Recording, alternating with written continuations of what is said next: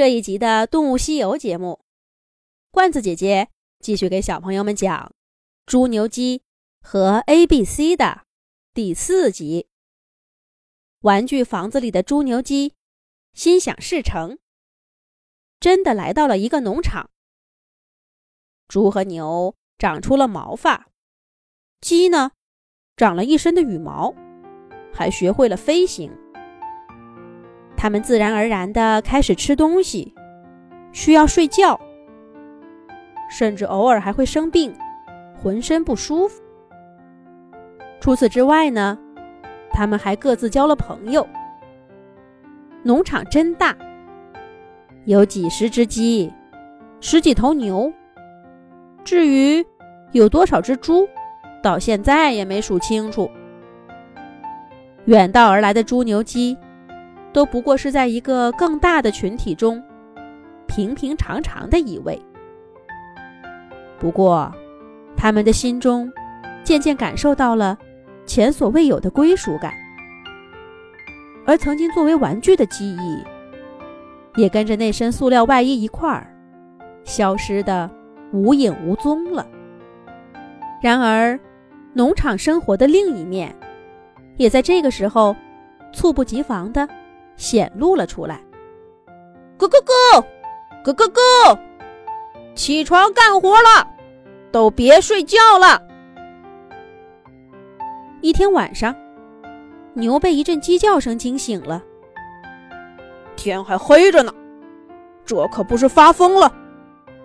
等我睡醒了，得找鸡问问去。他们的鸡窝准是出大事儿了。牛气哼哼的想着，正准备重新躺下，就发现呐，他身边的同伴们全都起床往牛棚外面走了。哞，伙计，这是干什么？牛不解的问道。干什么？干活去啊！难道白养着你吃喝不成？他旁边的牛。没好气儿的回答道：“听得出，对于大半夜被叫起来，他也是一肚子的怨气，正无处发泄。好容易遇到个撞枪口的，自然要好好的教育教育他。这样一来，说话的牛顿时就站在了智识的高点。半夜惊醒的愤慨。”即将辛苦劳作的无奈，都被那高人一等的优越感给取代了。而问话的牛，立刻因为自己的无知而羞愧。我到底还是个新人呢，瞧瞧人家，多有见识！猪牛鸡组合的牛，立刻收起满肚子的疑问，装作什么都懂的样子。跟上了那整齐而顺从的队伍。与此同时，鸡窝里也发生了类似的问答：“咯咯咯，叫啊叫啊，新伙计，你平时不是挺能说的，怎么这会儿倒哑巴了？咯咯咯，咯咯咯，春耕到了，赶快叫啊，起床干活了。”听着伙计们此起彼伏的叫声，猪牛鸡组合的鸡却怎么也打不开喉咙。它实在是太困了。